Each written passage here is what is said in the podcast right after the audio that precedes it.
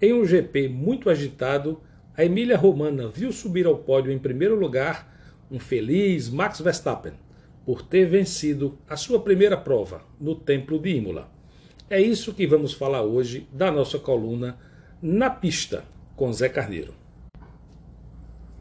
Imola amanheceu com temperatura bem mais baixa do que previsto e uma chuva fraca, mas constante, fez com que toda a prova estivesse sempre sobre aquela é, indefinição, quem seria capaz de permanecer numa pista que ora estava seca, ora estava molhada. E coube ao Max Verstappen liderar esta corrida desde a primeira curva depois da largada, quando disputou com Lewis Hamilton, levando a melhor e não sofrendo mais ameaças no decorrer da prova. Importante dizer que o próprio Hamilton sofreu um acidente teve que trocar o bico do carro, mas foi privilegiado ou foi ajudado por um acidente na volta subsequente entre o seu companheiro de equipe, o Bottas, e o George Russell, que fez com que a corrida fosse paralisada e ele tivesse capacidade de, mesmo voltando depois que a corrida retomou na nona posição, chegar em segundo lugar. Importante dizer que em nenhum momento, apesar da grande, do grande esforço do Hamilton, ele ameaçou o holandês Max Verstappen. O pódio foi completado pelo jovem inglês Lando Norris da McLaren, mostrando que a equipe de laranja vai fazer um grande ano. Seu carro é veloz, consistente e principalmente é muito bom em provas. Em quarto lugar, o francês Leclerc levou a sua Ferrari à frente do companheiro Carlos Sainz. O espanhol chegou em quinto lugar mostrando que ainda não é páreo para a expertise, para o conhecimento e a rapidez do francês Leclerc.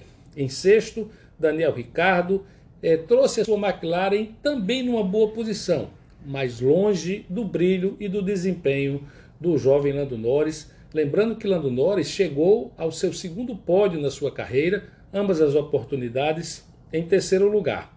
Lance Stroll seguiu de perto Daniel Ricardo, segurou os ataques do Pierre Gasly da AlphaTauri nas voltas finais, garantindo os mais pontos para sua equipe, já que ele também pontuou na prova de abertura. O Kimi Raikkonen, surpreendentemente, tinha largado mal, mas conseguiu levar com muita consistência sua Alfa Romeo à nona posição, seguido de Esteban Ocon da Alpine, que também fez uma corrida consistente foi firme para garantir os primeiros pontos da equipe francesa no campeonato de 2021. Quem decepcionou ou quem ainda continua decepcionando sem ter se encontrado na temporada de 21 é o Vettel e também o Alonso.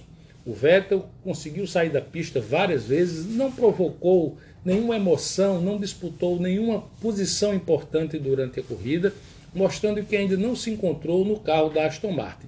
A mesma coisa também pode se dizer do espanhol Fernando Alonso com a Alpine. Mas ambos os carros ainda precisam ser ajustados para garantir a performance desse ano. Nos vemos na próxima coluna. Um grande abraço.